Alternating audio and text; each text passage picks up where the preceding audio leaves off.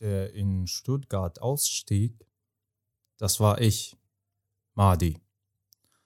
Wisst ihr, wann ich zum ersten Mal dachte, ich habe überlebt?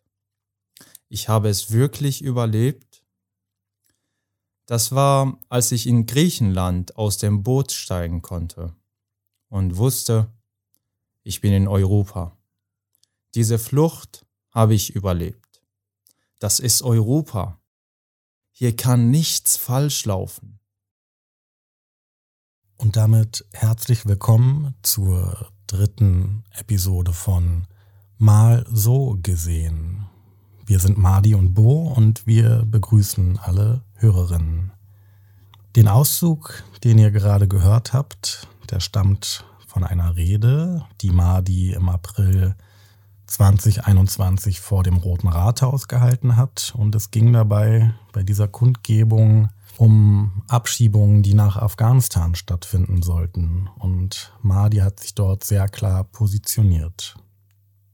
Wir wollen euch einen kurzen Rückblick an dieser Stelle erlauben. Wir haben in den ersten beiden Folgen darüber gesprochen, wie Fluchtgeschichten aussehen können.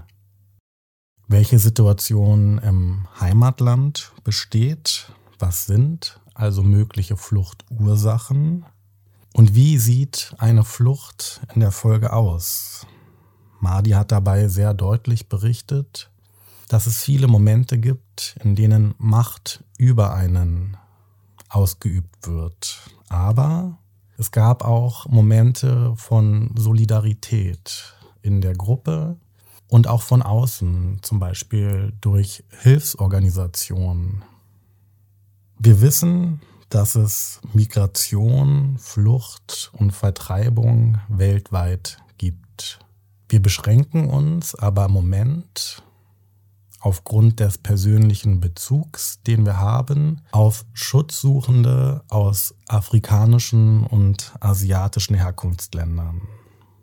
Madi hat die Fluchtrouten so beschrieben, dass afrikanische Flüchtlinge in Libyen ankommen und von dort das Mittelmeer überqueren und Schutzsuchende aus asiatischen Herkunftsländern in der Türkei ankommen und von dort in Richtung Griechenland das Mittelmeer überqueren. Später kam dann noch die Balkanroute dazu. Die haben wir aber für den Moment ausgelassen. Heute wollen wir darüber sprechen, was passiert, wenn man jetzt in Europa ankommt. Ist man wirklich angekommen? Und uns ist wichtig, an dieser Stelle noch einmal deutlich zu machen, warum wir das Ganze machen. Deutschland ist ein Einwanderungsland. 22,6 Millionen Menschen in Deutschland haben einen Migrationshintergrund. Viel mehr Menschen, als uns bewusst ist, haben Berührungspunkte zu Flucht und Migration. Während und nach dem Zweiten Weltkrieg durch die Regelung der Vermittlung türkischer Arbeitnehmer nach der Bundesrepublik Deutschland kam es in den 60er Jahren zu einem großen Zuzug türkischstämmiger Männer und Frauen nach Deutschland. Heute leben rund 1,5 Millionen Menschen mit türkischer Staatsangehörigkeit in Deutschland und 2,8 Millionen Menschen haben einen türkischen Migrationshintergrund. Damit stellen sie die größte Gruppe von Menschen mit Migrationshintergrund in Deutschland dar. Auch durch die Teilung Deutschlands. Wir hatten in den 90er Jahren den Krieg im Kosovo. Viele Menschen sind damals nach Deutschland und in andere europäische Länder gekommen. Der Krieg in Syrien hat eine große Migrationswelle ausgelöst, deren Höhepunkt wir im Jahr 2015 erreichten. Damals kamen über eine Million Schutzsuchende nach Deutschland. Und ganz aktuell erleben wir mit dem Überfall von Putins Russland auf die Ukraine eine weitere große Flüchtlingsbewegung nach Deutschland und in andere europäische Länder. Es ist wichtig, meiner Meinung nach, zu verstehen, wer kommt, was für Geschichten diese Menschen mitbringen. Und vor allem, und darum soll es heute gehen, wie sie hier in Deutschland ankommen, welche Herausforderungen, welche Möglichkeiten und welche Erwartungen es an und für sie gibt. Ich möchte mich bei Madi bedanken. Und das war auch ein Kommentar zu unserer ersten Folge, die wir auf YouTube hochgeladen haben, bekommen haben. Danke, dass du deine und die Geschichte von Menschen, mit denen du gesprochen hast, die Fluchterfahrung haben, hier in dieser Offenheit mit uns teilst. Hallo an alle auch und ich bedanke mich bei dir, Bo, auch, beziehungsweise bei allen Zuhörern, die so viel Geduld und Kraft aufgebracht haben, um diese Episoden äh, sich zu Ende zuzuhören weil ich denke, wir beide haben es schon äh, hier bei der Aufnahme gemerkt, wie belastend das für viele Menschen das sein kann, obwohl ich selbst das auf meine eigene Haut gespürt habe und erlebt habe und sehr oft davon erzählt habe und das Gefühl hatte, dass das mich nicht mehr wirklich so belasten würde oder verletzen. Nach diesen Aufnahmen habe ich immer wieder gemerkt, wie die ganze Kraft raus aus meiner, aus meinem Körper, Geist, Seele war. Ich, ähm, ich war wirklich, also ich war erschöpft, so wie du, äh, denke ich. Ja, und äh, da habe ich die Empathie entwickelt äh, für die ähm, Zuhörer, die sich das alles angehört haben. Das ist für mich ein Privileg, dass auch deshalb so viele Interessenten gab. Und äh, für mich war es sehr, sehr schön und berührend, auch von anderen Menschen. Dann fangen wir mit dem Rest unserer Geschichte an. Als viele Menschen das Mittelmeer überquert haben, sind sie in Europa angekommen. Für mich persönlich, wie ich aus einer meiner Reden erwähnt habe, war das fast nicht wahr. Es hat sich für mich sehr nicht greifbar angefühlt. Ich dachte mir, was? Ich bin in Europa? Oh mein Gott, das, das, das kann nicht wahr sein. Das, jetzt bin ich sicher, jetzt bin ich glücklich, jetzt habe ich alles. Und das ist doch Europa und das, wovon immer wieder gesprochen wurde, dass sie äh, die, die Menschen aus der ersten Welt hier leben und äh, dass hier alles perfekt ist und die Menschen und ich war so euphorisch und so froh. Ich dachte mir, dass, oh nein, ich, ich, ich konnte es nicht in Worte fassen.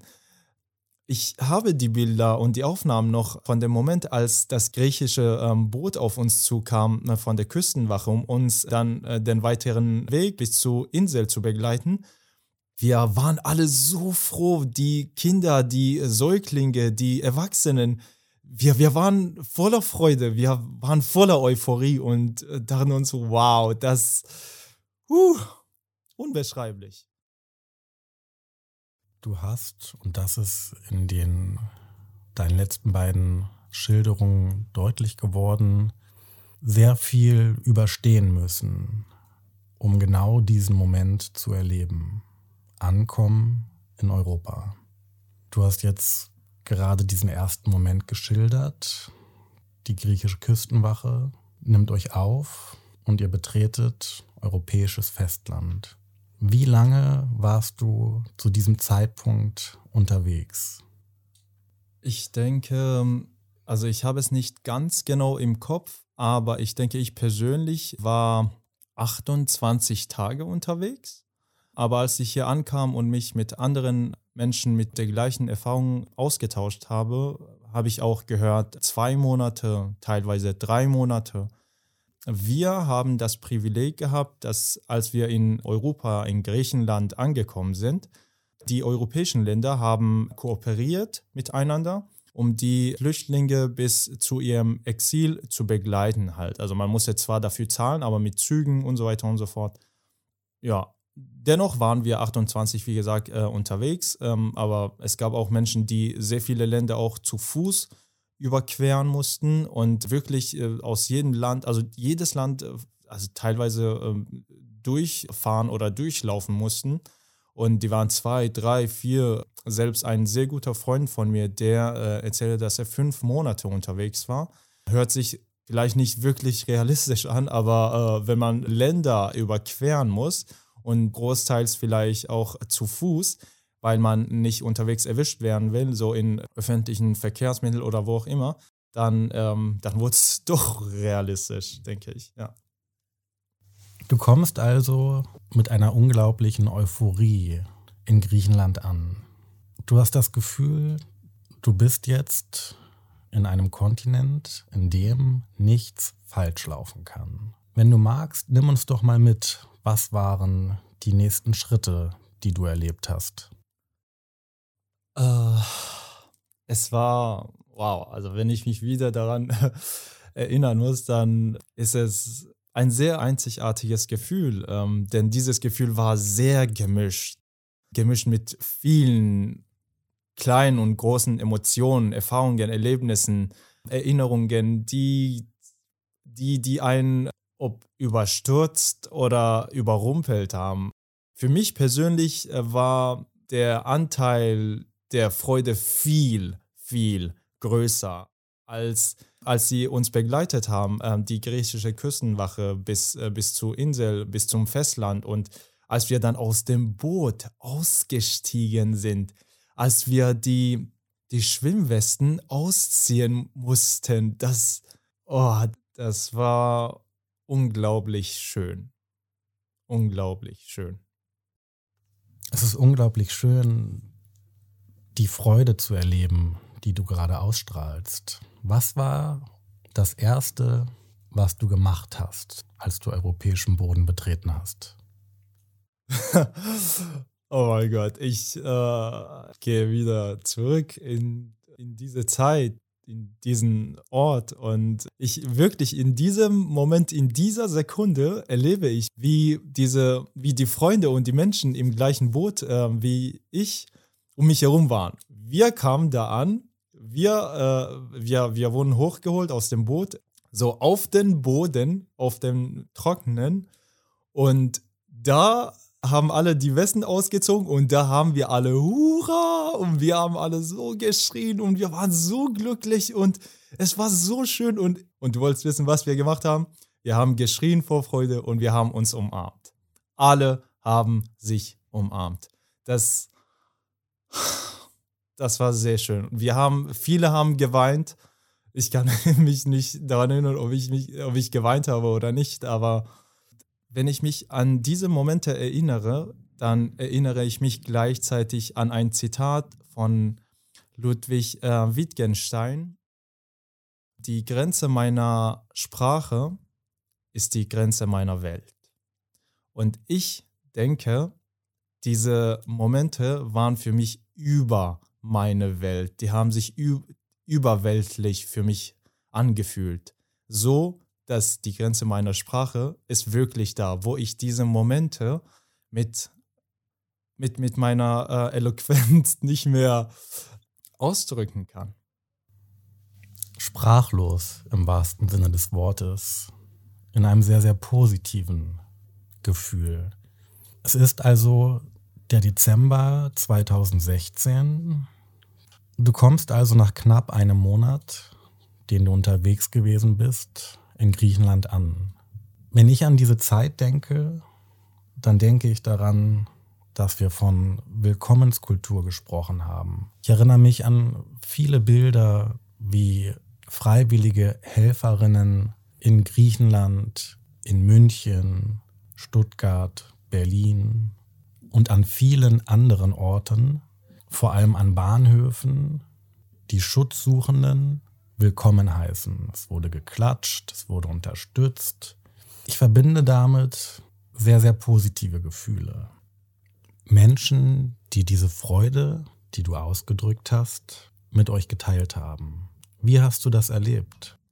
Ja, die geteilte Freude ist äh, die doppelte Freude, ne? Sag mal so schön. Und ähm, ja, da war die Stimmung noch größer, schöner, positiver.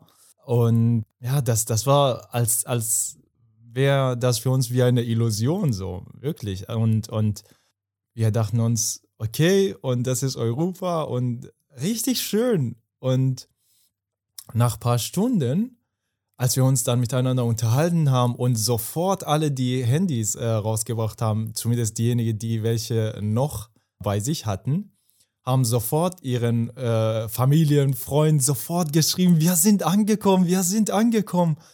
Oder teilweise, ähm, klar, also viele haben auch kein Internet gehabt. Äh, wir versuchen dann deshalb zum Beispiel bei Freiwilligen ähm, ihr Internet irgendwie nutzen und unsere Angehörigen anrufen. Das war sehr schön. Weiß, ich, ich kann einfach, denke ich, ganz über diese Momente beschreiben. Äh, ich möchte nicht drei Stunden lang äh, hier das Gleiche erzählen, weil einfach schwer wortwörtlich zu beschreiben sind. Ich denke, dafür muss man ähm, etwas Überweltliches erleben wollen, etwas äh, Emotionales, etwas auf der seelischen Ebene, dass man weiß, was wir da gefühlt haben. Wo in Deutschland bist du angekommen und wie ging es dann für dich weiter?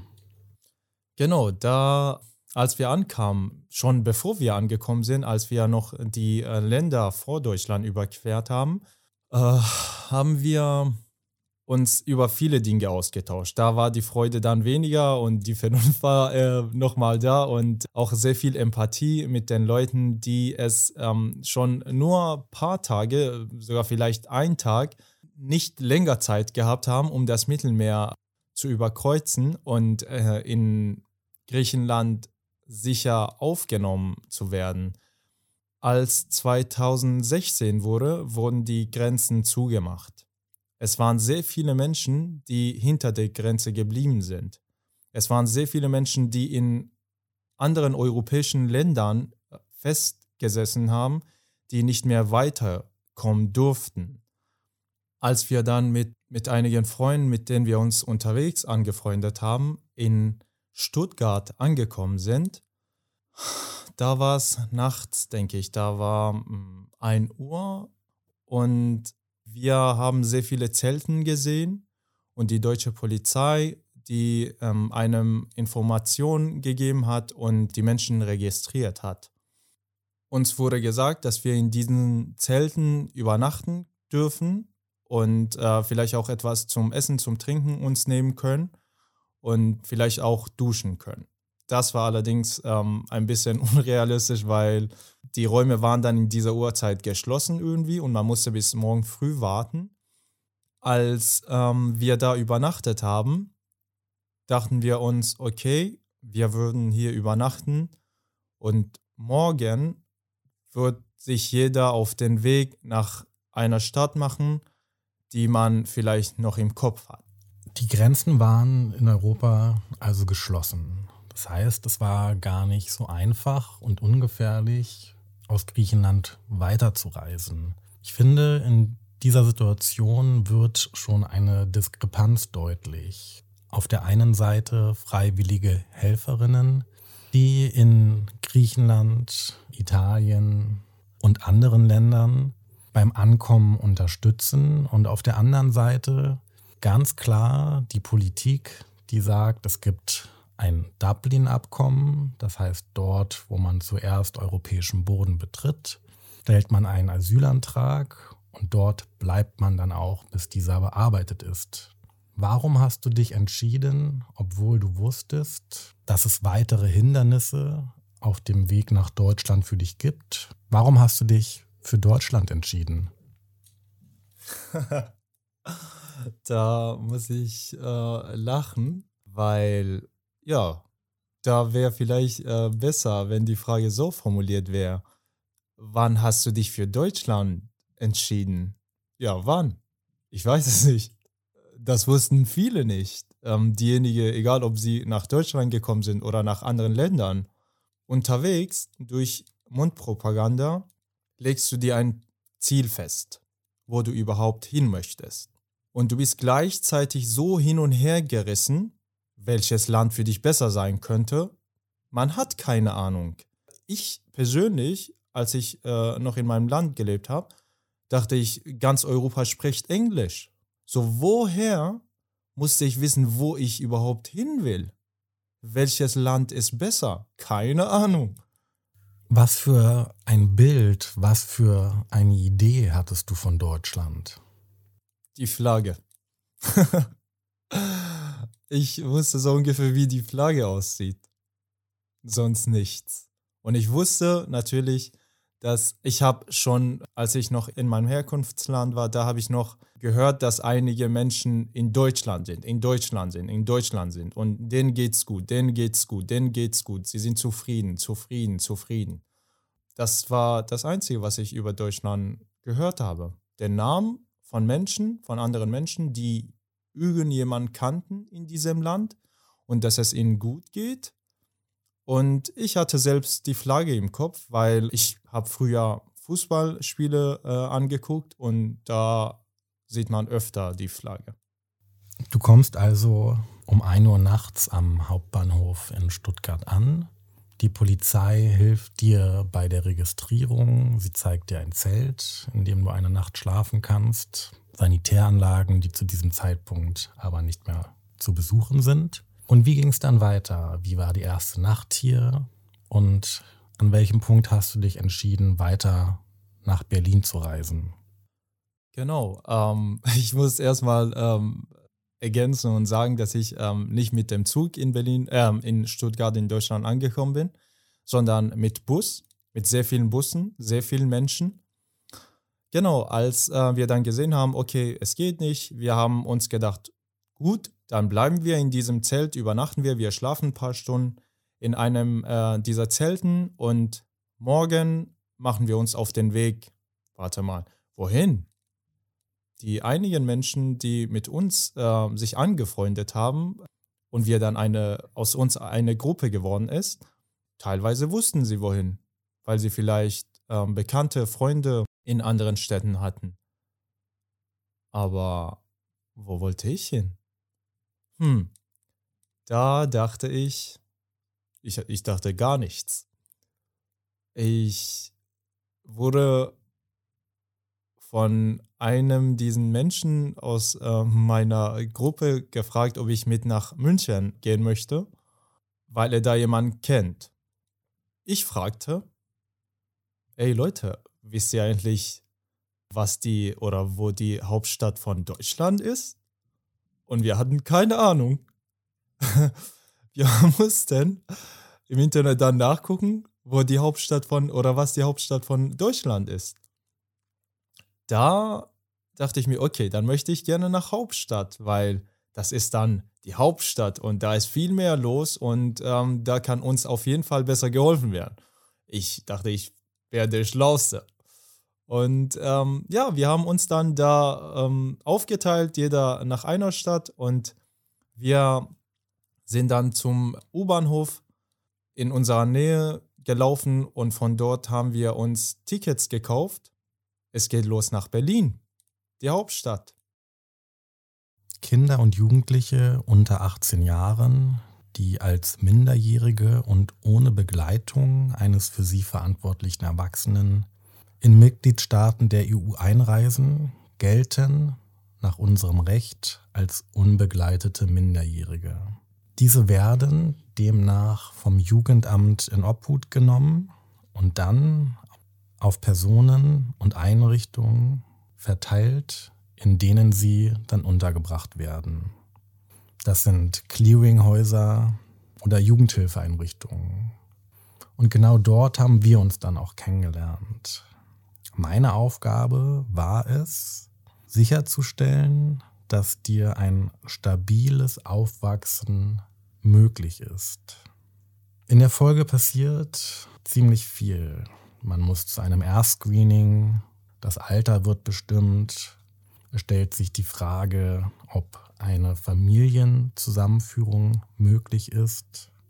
Es wird ein Vormund bestellt, man stellt einen Asylantrag, und man kommt vor allem mit den Erfahrungen aus seinem Herkunftsland, mit den Erlebnissen der Flucht, die man mitbringt, an und kommt auch in der Folge zum ersten Mal eventuell zur Ruhe.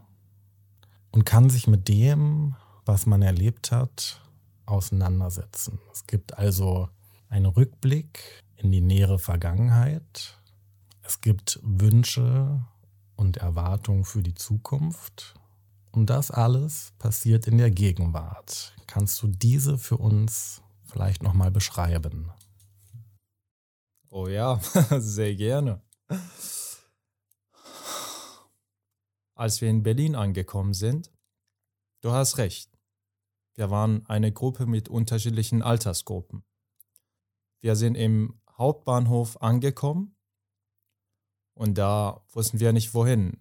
Es wurde uns aber gesagt, wir gehen lieber zu einer Polizeistation.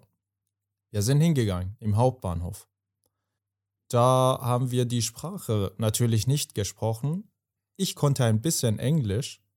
Wir wurden da durchsucht, was ich gerne überspringen würde.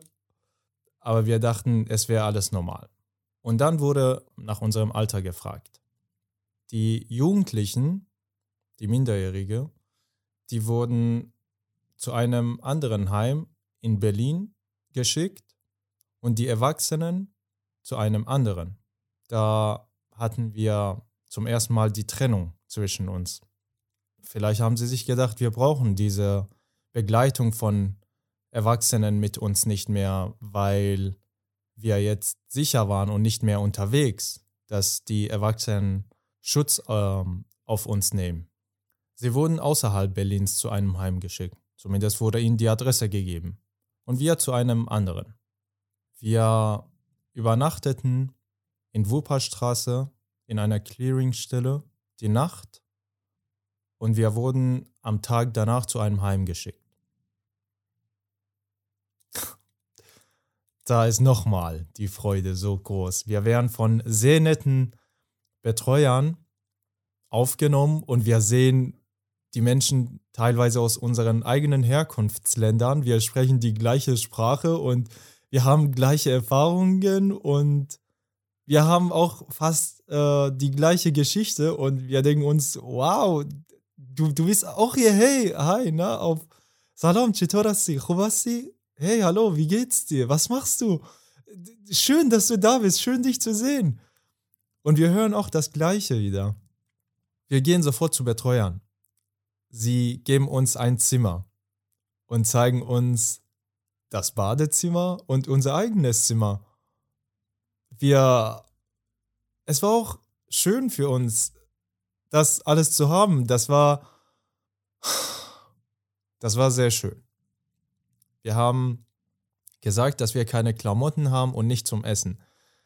Die eine Betreuerin sagte uns, ähm, okay, also es ist noch keine Essenszeit, äh, aber gleich. Gleich gibt es Frühstück und dann könnt ihr etwas essen.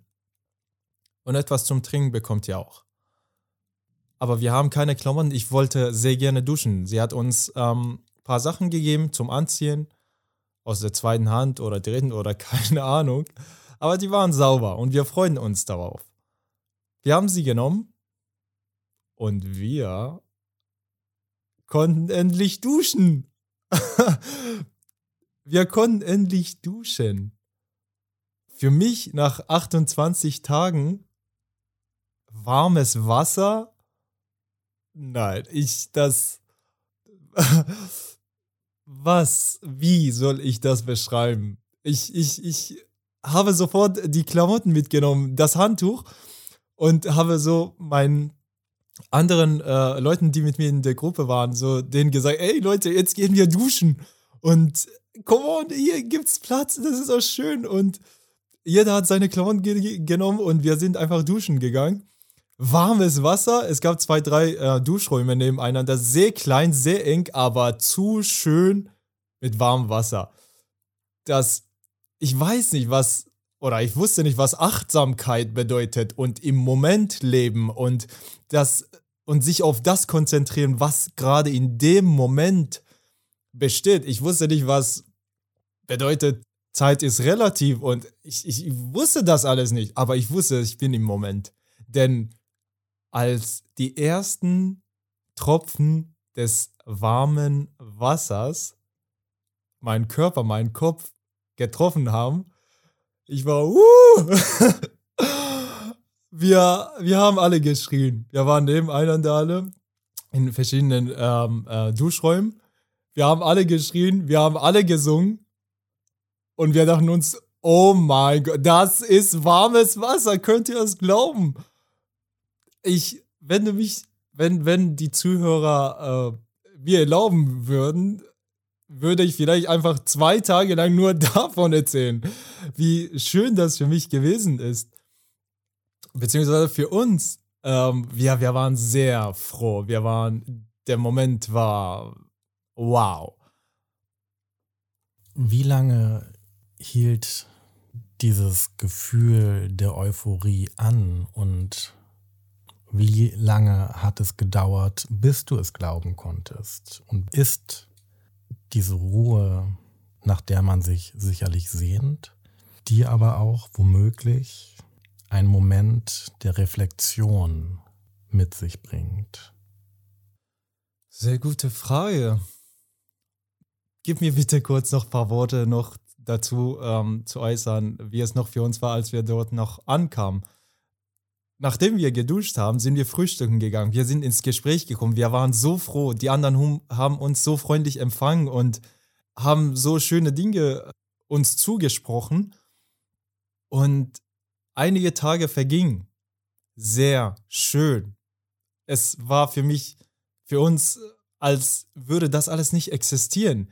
Wir träumten auch, das erzählten wir einander, dass wir gar nicht, also noch nicht angekommen sind.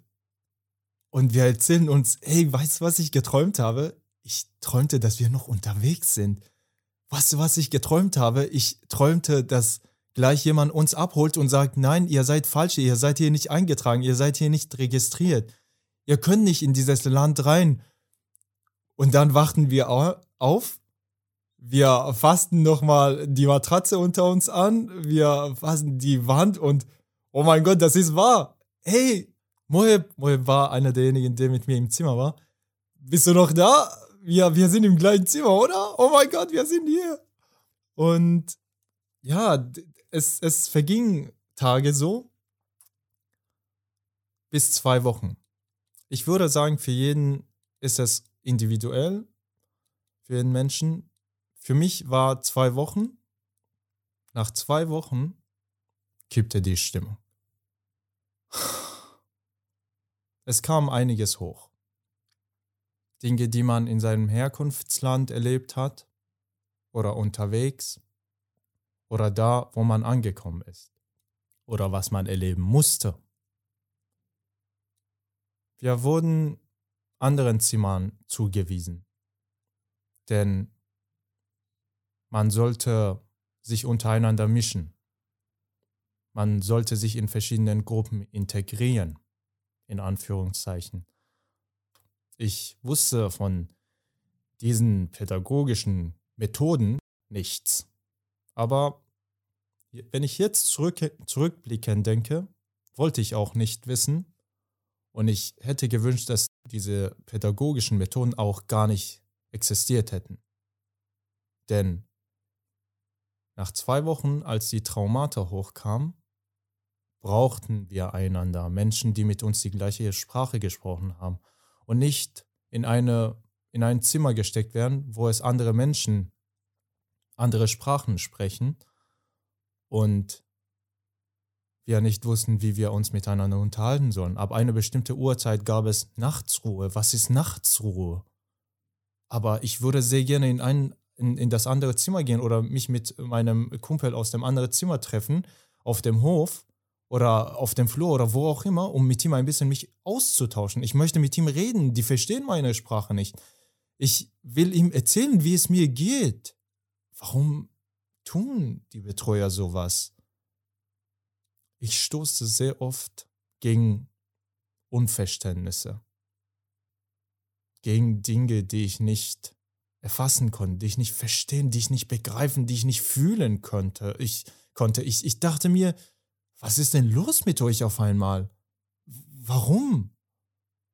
Konntest du dich mitteilen in dem Unverständnis, auf das du gestoßen bist, dass du die Nähe und den Kontakt zu Menschen, die ähnliche Erfahrungen wie du gemacht haben, brauchst für deine Stabilität in dem Moment? Und wenn du dich mitteilen konntest, wie wurde darauf reagiert?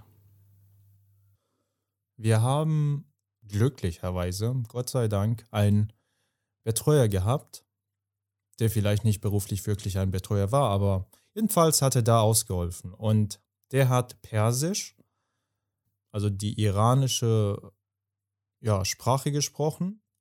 Da ist, dazwischen liegt ein Akzent zwischen Afghan, also Dari-Sprechenden, das ist auch Persisch, aber Altpersisch. Aber man konnte sich verständigen, sehr gut. Sehr oft haben wir ihn als ähm, Zuhilfe genommen und ähm, er hat sehr gerne mitgemacht. Er konnte für uns übersetzen, was unsere Forderungen waren, was unsere Bitten, Anliegen waren, die besser gesagt. Ihm wurde gesagt und er hat es für uns gedolmetscht, dass es Methoden gibt, dass man sich untereinander mischt und dass man auch ein, andere kennenlernt und die Kulturen von anderen Menschen und dass man sie respektiert und so weiter und so fort. Ich dachte mir, also das kommt mir viel zu unsinnig vor. Aber wie soll ich mit ihm reden? Ich meine, ich wollte um zwei Uhr nachts bin ich aufgewacht, voll verschwitzt mit sämtlichen Traumata und wollte mit jemandem reden. Ich wollte ins andere Zimmer, da kam ähm, der Security hoch und sagte, nein, du gehst jetzt zurück in dein eigenes Zimmer. Ich sagte, ich möchte mit meinem Freund reden, ich habe das Bedürfnis danach. Er sagte, nein, so sind die Regeln. Und ich ging wieder zurück in mein Zimmer und blieb wach bis morgens. So wurde darauf reagiert. Ich möchte diese Menschen auf, die, die waren die liebsten Menschen, die ich als allererste begegnet bin. Ich vergesse sie nie und wie sie mir geholfen und wie mich unterstützt haben. Aber ich kann es immer noch nicht verstehen. Aber wir wollen vielleicht nicht so nah und so detailliert darauf eingehen.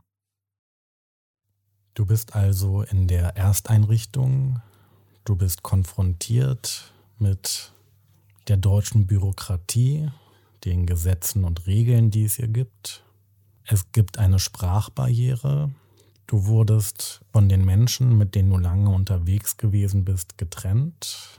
Gab es noch Kontakt zu anderen aus deiner Gruppe in dieser Zeit? Ja, wir hatten keine deutsche SIM-Karten. Wir konnten auch keine kaufen und wir wussten auch nicht wie. Wir hatten aber Facebook-Seiten. Per Facebook haben wir uns ab und zu geschrieben. Ich fragte sie zum Beispiel, hey, wie geht's euch? Seid ihr gut angekommen? Wie sieht's bei euch aus? Wir sind gerade in einer Erstunterkunft oder in einem Heim und wir haben hier ein Zimmer, ungefähr 15 Quadratmeter groß. Wir sind vier Leute, die hier wohnen. Es gibt zwar keine Schränke hier drin, aber immerhin, wir haben ein Bett. Und wir sind voneinander getrennt worden, aber wir sind im gleichen Heim. Wir sehen uns. Öfter am Tag. Wie sieht's bei euch aus? Habt ihr auch solche Zimmer wie wir? Und er sagte, nein, leider nicht so ganz. Wir sind in einer Sporthalle, sieht zumindest so aus. Wir haben auch so ungefähr so ein großes Zimmer wie ihr. Ist das überhaupt ein Zimmer? Ich weiß es nicht, aber es gibt halt Dinge, die wie Vorhänge aussehen. Und die trennen unsere Räume voneinander. Es gibt sehr viele Familien hier mit Kindern, mit Säuglingen. Okay, und bekommt ja genug zum Essen? Ja, das bekommen wir. Oh mein Gott, ist das schön. Ja, ist es. Und wie war es eigentlich für euch, als ihr zum ersten Mal geduscht habt? Als ihr zum ersten Mal die Badezimmer gesehen habt? Wart ihr auch so euphorisch darauf wie wir? er lachte und sagte, Badezimmer? Ähm, ja, das ist bei uns auch schön. Und ich so, okay, jetzt musst du mir ein bisschen mehr erklären. Er sagte, na, wir, also wir gehen duschen und ich übersetze, hey, komm mal raus. was machst du da seit drei Stunden? Er sagte, jetzt weiß ich, was er gesagt hat, aber früher wusste ich nicht, denn egal ob du auf die Toilette gegangen bist oder duschen, da war es eine ganz lange und große Schlange hinter der Tür, die ständig geklopft haben an die Tür, wenn es überhaupt eine gab, und schrien, ey, komm mal raus, auf ihre eigene Sprache. Und natürlich kannst du nicht alle Sprachen. Und er erzählte mir, dass es für sie vielleicht nicht so ganz schön gewesen ist wie bei, wie bei uns. Es tat mir ein bisschen weh. Ich sagte ihm, du, vielleicht kannst du zu unserem Heim kommen. Vielleicht kannst du bei uns hier duschen. Er sagte, nein, es ist viel zu weit und es wurde mir gesagt, ich darf meine Stadt nicht verlassen. Es ist mir nicht gestattet. Hab gesagt, okay. Habe eine der Betreuerinnen gefragt. Sie sagte, er sei Erwachsener, er darf es nicht. Er darf überhaupt nicht in dieses Heim reinkommen und erst recht hier duschen. Und dann haben wir angefangen, uns über die Kulturschocksituation auszutauschen. Je nachdem, aus welchem Land man kommt, ist man mit sehr vielen verschiedenen Dingen konfrontiert. Aber es gab viele Gemeinsamkeiten. Zum Beispiel für mich persönlich war es, Frauen tragen keine Kopftücher? Was? Sie tragen ihre Haare offen? Wenn man mich jetzt hört, denkt sich vielleicht, come on, das ist was ganz Normales. Und auch wenn in deinem eigenen Land hast du bestimmt amerikanische, europäische Filme, Serien gesehen, in denen du Frauen mit offenen Haaren gesehen hast und nicht mit einem Kopftuch oder so. Ich sage ja. Im Fernsehen siehst du auch sehr viele Prominente. Und stell dir jetzt vor, dass ein Prominent äh, vor dir steht. Wie würdest du reagieren? Und dann sahen wir, wie morgens unsere Betreuer zur Arbeit kamen. Wir haben männliche Betreuer gehabt, weibliche gehabt und sie geben sich die Hand zur Begrüßung. Wir dachten uns, okay, weird, aber gut, ich meine, hier ist ja ein freies Land, sie haben eine andere Kultur. Aber da hörte es nicht auf. Die umarmten einander. Wir dachten uns, okay, also jetzt wissen wir, dass sie etwas miteinander haben. also spätestens da dachten wir uns das. Und dann fragten wir den iranischen Betreuer, sag mal, ist das deine Freundin, oder? Er lachte sich tot und sagte, äh, nein, wieso? Ich sagte, naja, du umarmst sie und sie dich. Er lachte und ich, ich fühlte mich ähm, unsicher und fragte, warum lachst du? Er sagte, das ist hier normal. Ich habe gesagt, was ist normal? Dein Körper berührt so ihren Körper. So jetzt nicht direkt, aber was ist denn das für eine Art Begrüßung? Er sagte, so ist es. Wir dachten uns, okay, vielleicht, wenn man Kulturschock sagt, denkt man, weiß ich nicht, an was, an ich, keine Ahnung, vielleicht jeder denkt anders, aber für mich, für uns waren äh, sowas Kulturschock-Situationen. Für uns war der Kulturschock, als wir auf Toilette gingen. Wir sahen uns die Toiletten an und dachten uns, was ist das? Sollen wir uns jetzt auf das hier setzen? Nee, nicht so ganz. Also vielleicht sollen wir darauf sitzen, aber auf unseren Beinen. Also wir, wir sitzen zwar, aber mit Füßen sind wir auf der Klobrille, oder? Nee? Kein, okay, na gut, ist vielleicht doch so. Aber es ist doch nicht so günstig, weil äh, da besteht die Wahrscheinlichkeit, dass man ausrutscht. Na gut, also wir, wir, wir schaffen es irgendwie.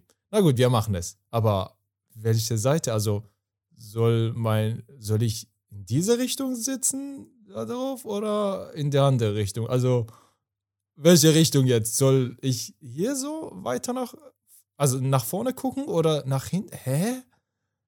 Irgendwie hat man es hinbekommen. Aber die Toilettenbrille ist so schmutzig. Und da haben sich die anderen gesetzt, äh, da drauf gesetzt. Also, das, das machen wir nicht. Gut. Ja, wir putzen sie. Und dann setzen wir uns da auf. Nachdem man fertig ist, man möchte sich aus unseren Kulturkreisen sich waschen. Sorry, dass ich das sage, aber scheiße. Es gibt kein Wasser. Was? Ah, vielleicht ist dieses Papier hier, dieses Rollenpapier, wie nennt sich das? Toilettenpapier. Vielleicht ist das deswegen hier. Oh nein, oder? Ach, ich kann doch nicht so rausgehen, also, hm, muss ich. Beim nächsten Mal wurde ich schlauer, wurden die Leute schlauer. Man hat sich dann eine Wasserflasche reingenommen ähm, mit sich. Das war ein Kulturschock für uns. In dieser Zeit sind innerhalb von wenigen Monaten fast eine Million Schutzsuchende nach Deutschland gekommen Und niemand war darauf vorbereitet. Die Unterbringung war sehr unterschiedlich, wie du das gerade geschildert hast. Von einem Freund von dir, der mit vielen Menschen und unzureichenden Sanitäranlagen in einer Turnhalle untergebracht gewesen ist. Du hattest ein Vierbettzimmer auf ungefähr 15 Quadratmetern. Es gab viele Dinge, die du als sehr schön erlebt hast. Warmes Wasser, es gab genug Nahrung und es gab zu diesem Zeitpunkt aber auch Dinge, die hätten besser laufen können. Ihr wurde getrennt, du hast nicht verstanden, warum. Es gab ganz praktische Dinge, die neu für dich waren. Wie benutze ich diese Toilette? Es haben sich Fragen gestellt im menschlichen Miteinander. Warum umarmt man sich, auch wenn man kein Paar ist, zwischen unterschiedlichen Geschlechtern? Es irritiert mich, dass Frauen hier ihre Haare offen tragen. Es kommt zu einem Kulturschock, wie du das genannt hast. Was waren andere Situationen, an die du denkst, wenn du Kulturschock sagst? Kulturschock noch mit anderen Dingen. Essen. Schon von Anfang an. Uns wurde etwas zum Essen gegeben. Zum Frühstück gab es, wenn ich mich nicht irre, höchstens ein Brötchen. Ich liebte diese Brötchen, denn ich diese Brötchen in Animationsfilmen gesehen habe. Ich glaube, ich habe auch diese Brötchen in dieser Animationsserie Heidi gesehen. Es, es war für mich, wow, hier ist, ja, das, deshalb ist das Europa, deshalb sehe ich sowas hier, wie schön. Und es war für mich sehr köstlich, weil du isst etwas, was du immer so in Animationsfilmen oder was oder in Filmserien gesehen hast. War schön. Ähm, man hatte nicht so viel Möglichkeit, man hat nicht so viel vielleicht auch zum Essen gehabt, weil man so auf den Teller bekommen hat. Aber gut, ich meine, wir waren, wir waren so erfreut von anderen Dingen, dass wir alles anderes auch mit diesen Kulturschock-Situationen alles anderes ausgeblendet haben. Und dann haben wir zum Mittagessen zum Beispiel etwas bekommen, wo es auch Hühnchenfleisch mit dabei war. Aber das war auch ein bisschen roh. Deshalb sahen wir auch ein bisschen Blut dort. Und alle auf einmal, nein, was ist das für ein Essen? Weil viele von uns waren Muslime und wir Muslime dürfen kein Blut essen. Und wir dachten uns, oh nein, dann können wir es nicht essen. Können wir nicht was anderes vielleicht essen? Haben wir dem Koch gesagt. Er sagte nein. Dann haben wir einfach nur das Brot gegessen, wenn es da zur Verfügung stand. Zum Abendessen haben wir etwas Ähnliches bekommen wie beim Frühstück. Wir dachten uns, äh, was ist das? Weil wir in unseren Kulturen, diejenigen, die natürlich das Geld dafür haben, warme Mahlzeiten essen, ein gekochtes Gericht. Und hier haben wir etwas anderes bekommen und das verstanden wir gar nicht. Wir dachten, äh, was heißt denn das? Das waren auch zum Beispiel andere Dinge und es gibt sehr viele andere Dinge, auf die wir vielleicht ein anderes Mal äh, eingehen könnten. Natürlich waren wir dankbar für alles, was wir hatten und was wir bekommen und was wir bekommen werden. Wir dachten uns, juhu, wir werden bald in die Schule geschickt. Für mich war natürlich, ich, ich dachte, ich werde nie diese Sprache jemals wie jemand sprechen, der hier geboren oder aufgewachsen ist. Ich werde auch nicht die Sprache falsch also grammatikalisch oder wie auch immer, falsch sprechen, aber so schnell. Dachten wir, nein, das wird nie passieren. Aber gut, ich lasse mich auf alles ein. Wir freuen uns auf die Schule, in die wir gehen werden. Wir freuen uns auf Ausbildungen, die wir ausüben werden. Wir freuen uns auf Studienplätze, die wir später bekommen werden. Wir freuen uns auf eine freundliche Aufnahme auf der Straße von Einheimischen. Wir, freu wir freuten uns auf Begegnungen von deutschen Menschen. All Menschen, die schon sich als Deutscher gefühlt haben oder in Deutschland leben. Wir freuten uns auf unser Weiterleben in diesem Land. Wir freuten uns auf das aktive Mitglied dieser Gesellschaft zu werden. Und dann wurden einige von uns aus dem Heim in die Schule geschickt. Ich fragte meinen Betreuer, der Persisch gesprochen hat, wann gehen ja zur Schule? Warum werden eigentlich nur die Syrer zur Schule geschickt und nicht wir? Menschen aus Eritrea waren, denke ich auch. Und er wurde leise. Ich habe gesehen, wie er in Gedanken vertieft wurde und sagte mir, bald. Es ist schon seit 2015 so, es ist jetzt 2016. Langsam habt ihr die Möglichkeit, aber sei froh, dass ihr jetzt langsam die Möglichkeit habt, denn seit 2015 bis jetzt dürfen kein Afghanen, ich denke auch kein Iraker oder Menschen aus anderen Ländern die Schule besuchen, zur Schule gehen, auch als Minderjährige. Ich fragte, warum? Er sagte, denn ihr aus einem Land kommt, das in Deutschland als ein sicheres Herkunftsland bezeichnet wird. Ihr habt keine hohe Bleibeperspektive. Und der Staat überlegt sich, naja, warum sollen wir in diese Menschen investieren? Die werden wir bald zurückschicken, abschieben. Und warum sollen wir in sie investieren? Die, die, die werden sowieso nicht hier bleiben. Aber die Menschen aus anderen Ländern schon. Ich sagte meinem Betreuer, sehr irritiert. Was? Aber hä? In meinem Land gibt es doch Krieg. Und im Irak und in anderen Ländern, wo es Geflüchtete daraus gibt, auch. Wie jetzt? Kann, kann man nicht einen Brief an sie schreiben oder so? er lachte und sagte, naja, also hier ist Deutschland. So laufen die Dinge nicht. Ich sagte, was, was, was kann ich jetzt machen? Was soll ich jetzt machen? Er sagte, das Einzige, was du jetzt machen kannst, ist das weitermachen, was du bis jetzt gemacht hast. Die Sprache selbstständig zu lernen. Denn wir im Heim hatten keine Lehrer.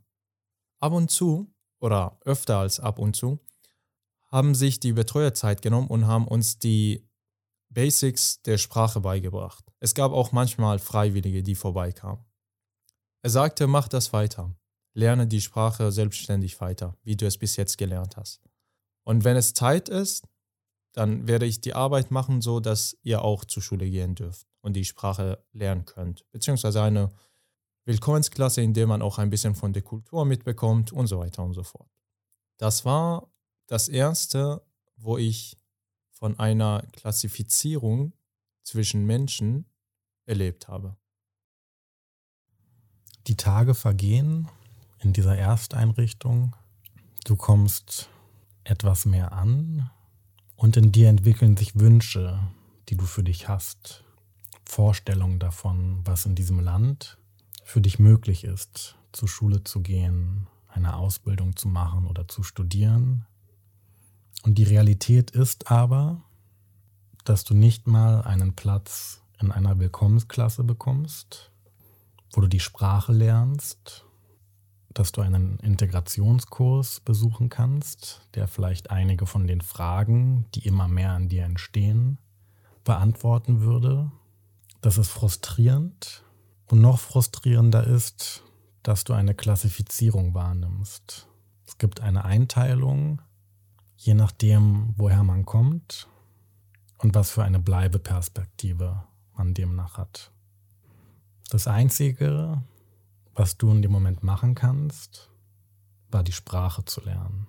Und zwar selbstständig, mit wenig Unterstützung. Es gab Freiwillige, die ab und zu vorbeigekommen sind. Wie ging es dann für dich weiter? ja, wie es für mich weiterging. Ich lernte weiterhin die Sprache im Heim, ohne zur Schule zu gehen. Nach einer Weile hatte ich endlich die Gelegenheit und die Chance, eine Willkommensklasse zu besuchen. Ich freute mich sehr darüber und bekam auch das entsprechende Budget, dass ich mir einen Rucksack holen kann, paar Hefter, Kugelschreiber und so weiter und so fort. Und bin dann zur Schule gegangen und habe meine Willkommensklasse gesucht. Es waren sehr viele Schüler da, die ihren ersten Tag hatten. Es wurde gefeiert in der Pause. Wie?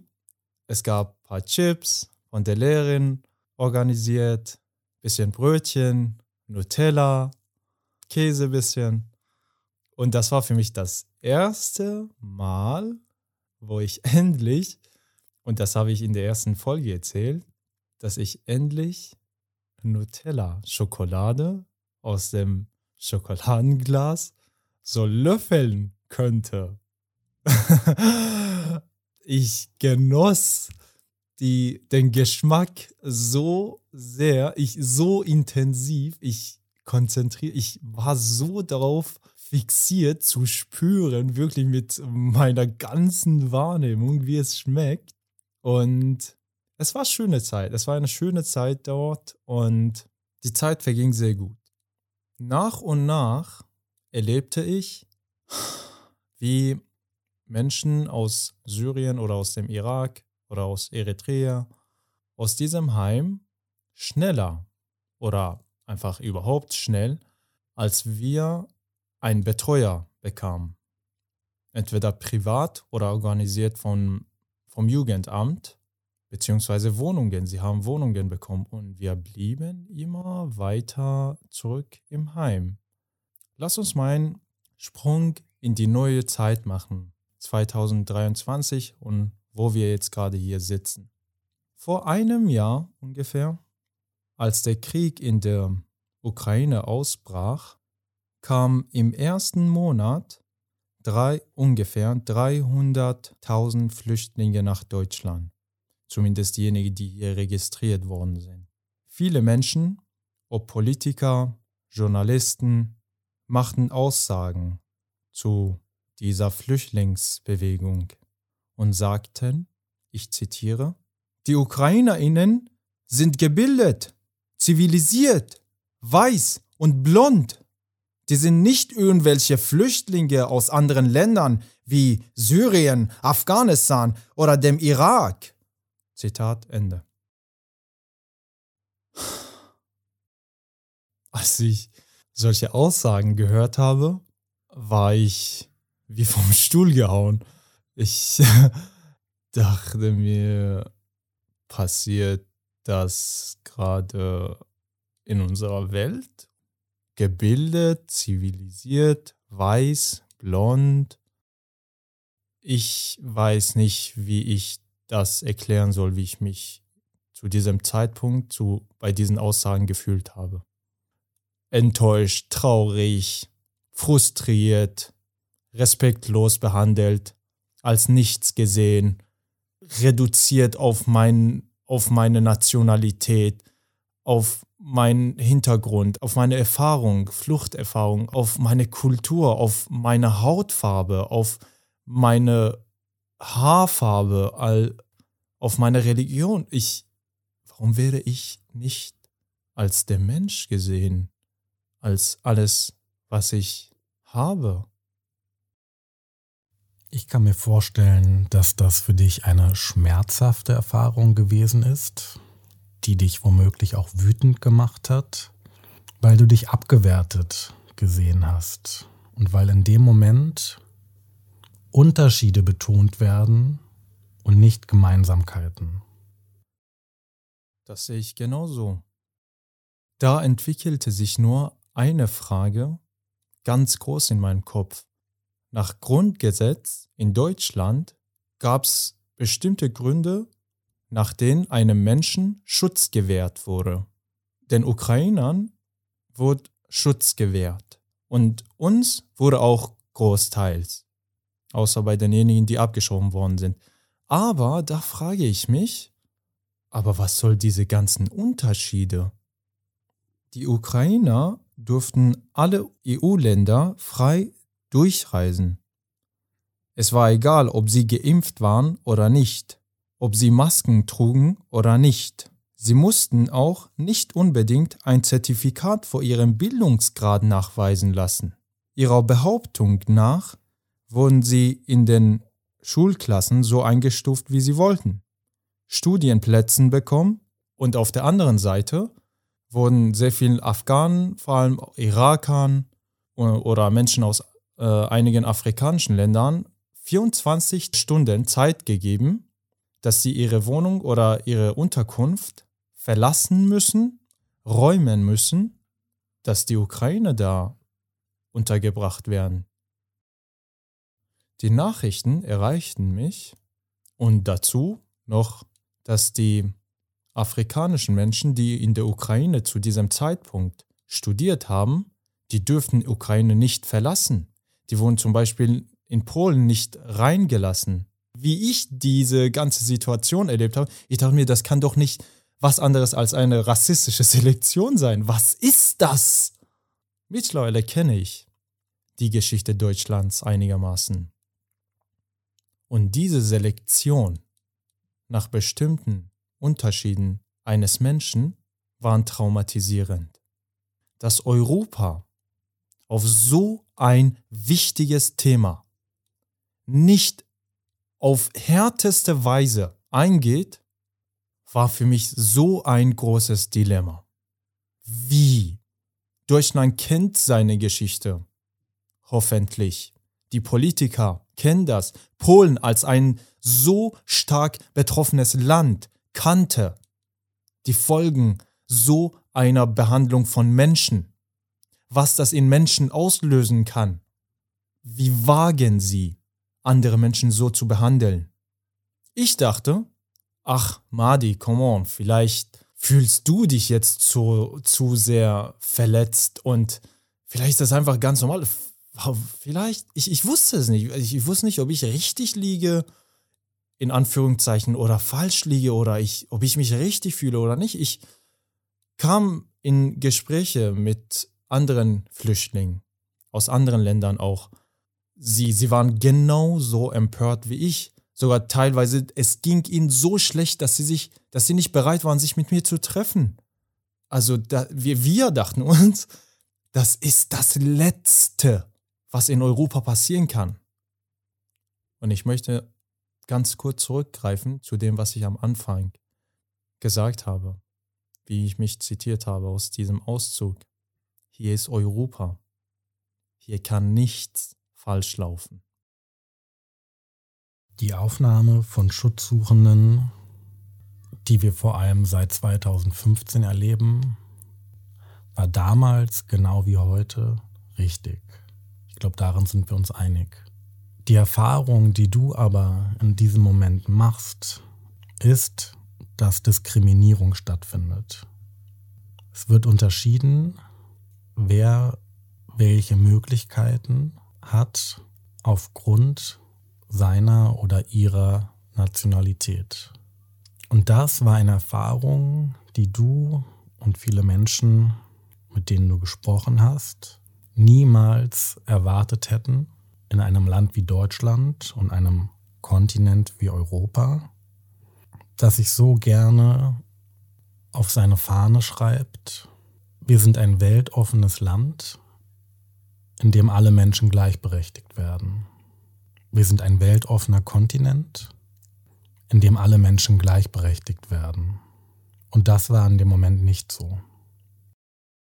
Diese Ablehnungen indirekt wie ein Schlag ins Gesicht zu bekommen, waren für mich sehr schmerzhaft. Apropos Ablehnung. Was gibt es eigentlich für Ablehnungen gegenüber Flüchtlingen?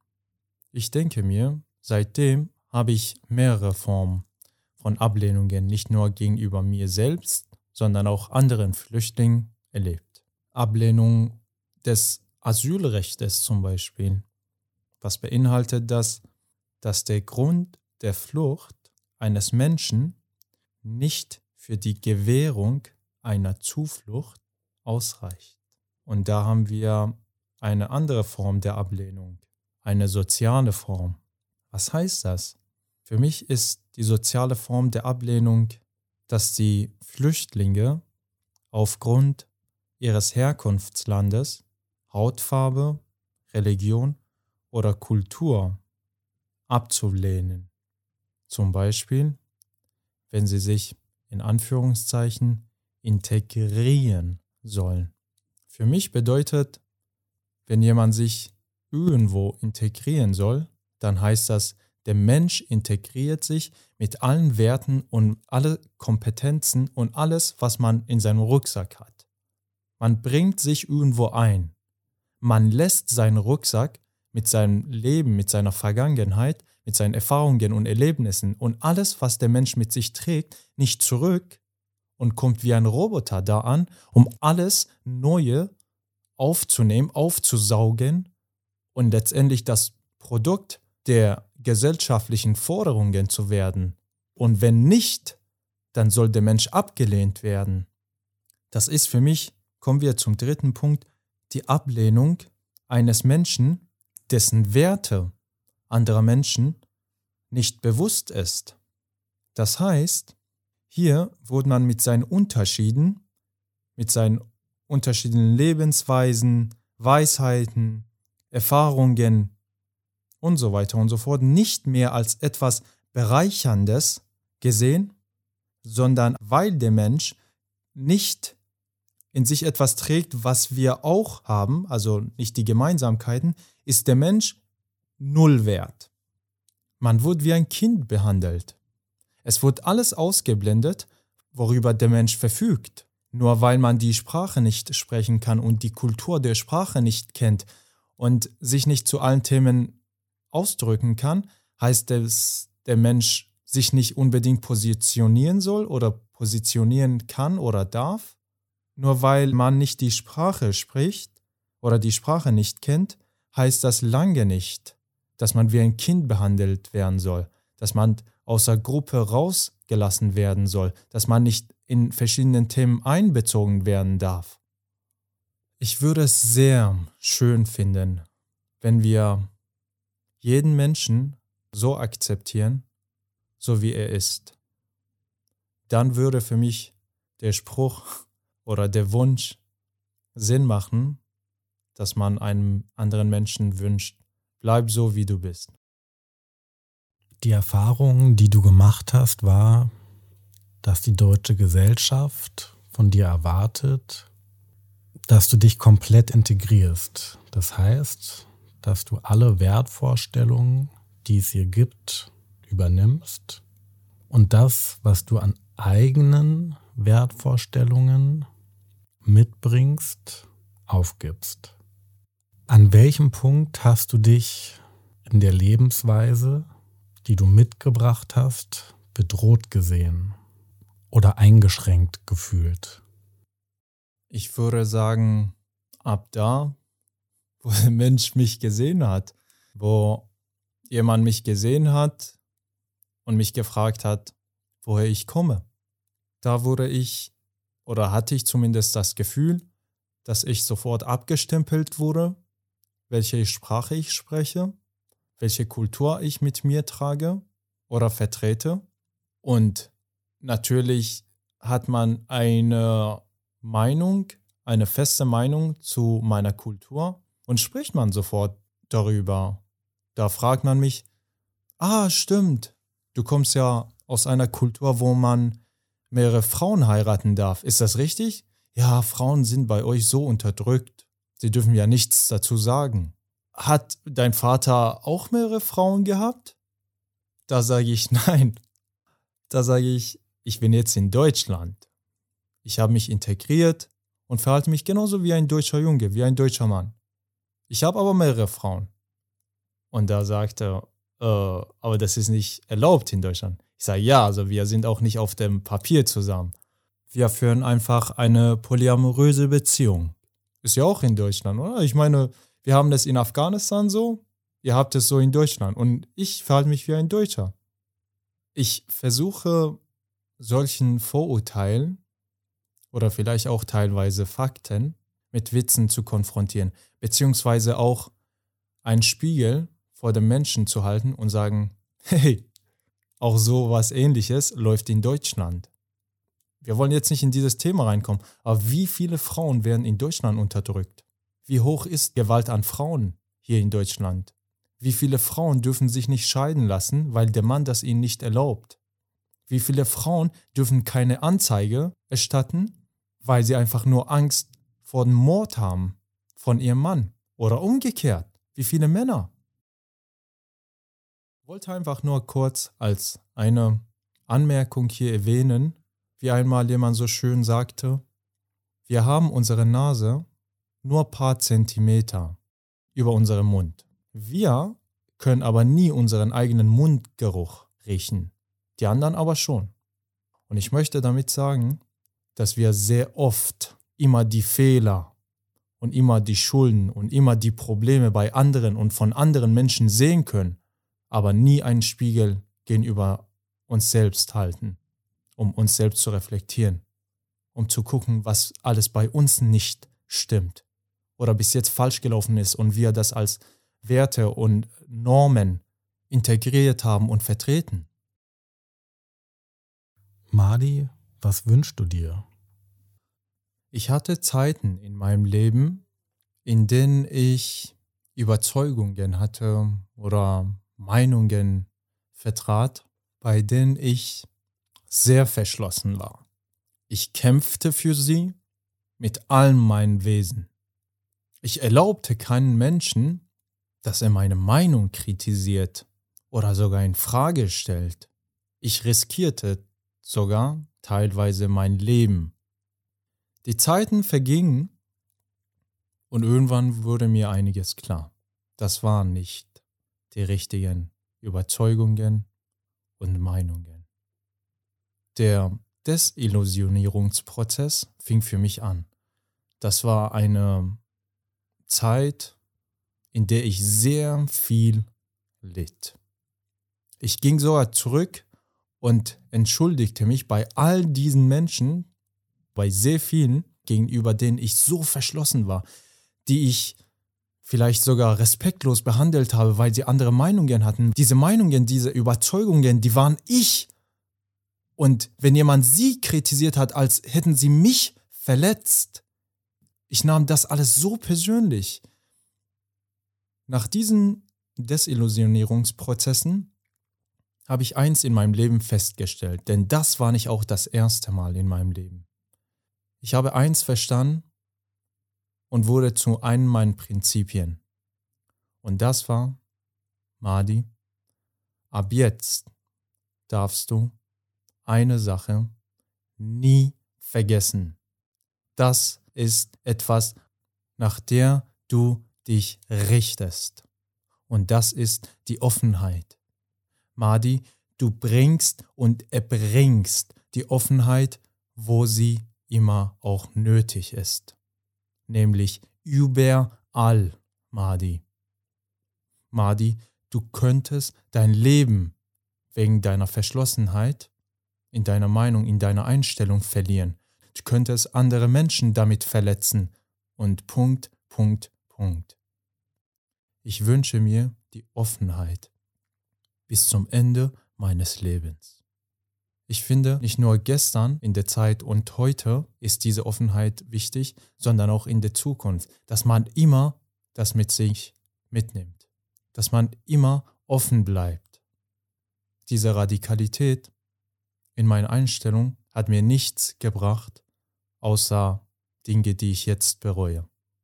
Und das wünsche ich mir und allen anderen Menschen, dass wir für immer, für alles offen bleiben. Das ist mein Wunsch. Ich finde, das Schönste im Leben ist Beziehung, und zwar nach innen und nach außen. Und in dieser Beziehung muss man eine Offenheit und Neugierde mitbringen, um wirklich in Kontakt zu treten. Und um miteinander in Kontakt zu treten, braucht es Begegnungsräume. Und das, was du und ich hier machen, ist für mich so ein Begegnungsraum. Und diesen wollen wir wenn wir uns das nächste Mal sehen und miteinander sprechen, auch noch erweitern. Und ich finde, wir alle können uns mal die Frage stellen, wo gibt es solche Begegnungsräume in unserem Leben und wo können wir diese auch fördern? Und ich würde sagen, dazu brauchen wir Menschen, die sich sehr gerne bei uns melden können, ob per Mail oder in den Kommentaren, die mit uns in, ins Gespräch kommen wollen. Das ist für uns sehr interessant, auch wenn man komplett andere Blickwinkel und Perspektiven hat oder Erfahrungen, die finden wir bereichernd und wir möchten uns sehr gerne diese anhören. Also meldet euch gerne bei uns und wir freuen uns auf die nächste Episode. Bleibt gesund und bleibt offen.